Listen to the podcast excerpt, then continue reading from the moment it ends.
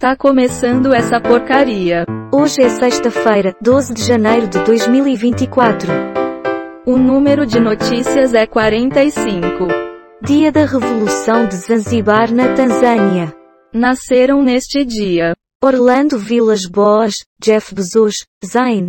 Morreram neste dia. Agatha Christie, Admar Ferreira da Silva, Zilda Arnis. Só boas notícias por favor. Dino apresentou o PEC como deputado que barraria Lewandowski em ministério de Lula.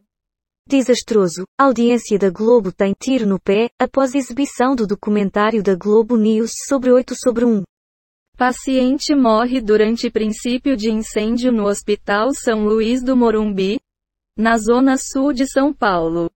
No A, Bahia e norte de Minas Gerais devem ter boas chuvas só depois do dia 20. Inflação brasileira fecha ano de 2023 em 4,62%, abaixo do teto da meta. Voa Brasil, o que se sabe até agora sobre o programa de passagens aéreas a 200 reais. Aposentados que recebem mais de um salário mínimo não terão ganho real em novo reajuste. Diga. Não sobre a notícia. Mas você já arrumou sua cama hoje? Está bem.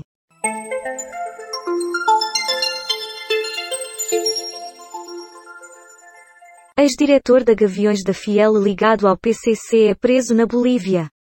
Zema repudia mais os atos deste ano do que as ações golpistas.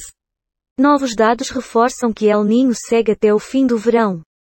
Brasileiro ligado à facção criminosa de São Paulo é preso na Bolívia. São Paulo, ao menos 30 casas são interditadas devido a deslizamentos de terra. O assunto? Porque a segurança será o principal desafio de Lewandowski. Lula confirma que Lewandowski será o novo ministro da Justiça. Fala aí. Não existe rosa sem espinho. Faz sentido.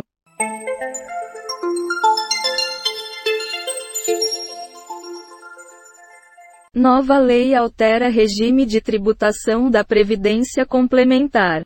Estados Unidos e Reino Unido atacam rebeldes aliados do Hamas no Iêmen. Guilherme Arantes é internado e passa por cirurgia. Hawa diz quem é o grupo rebelde aliado do Hamas que atacou navios. Com Lewandowski na justiça, Lula atrai STF para enfrentar parlamentarismo neoliberal bolsonarista. Imprensa internacional repercute assassinato de falso esloveno em São Paulo. Especialista comenta sobre buscas pelo menino Edson e alerta paz. Um comentário sobre o que escutamos. Não posso acreditar. No extra cenoura. Filho de Renato Russo quer que TikTok proíba bolsonaristas de usarem música do pai na plataforma. Idosa morre durante incêndio em hospital particular de São Paulo. Defesa Civil imita alerta de muita chuva e prevê 100 milímetros para Franca até sábado. Governo prevê emitir nova identidade em todo o ES em três meses. MPF pede que Prefeitura de São Paulo explique suspensão de serviço de aborto legal em hospital referência. Caso Julieta. Fetiche da violência é armadilha para a memória da artista. Influencer encontrado enterrado na casa de amigos morreu por overdose de cocaína. Quer comentar? Será que é por isso que o Brasil não vai para frente? É possível mesmo. Comandante analisa a imagem exclusiva do helicóptero desaparecido. Bombeiros combatem incêndio que atingiu cinco ônibus escolares em Vespasiano. Ministro afirma que viagem de assessores a pré-carnaval foi erro formal. Nossa dor é insuportável.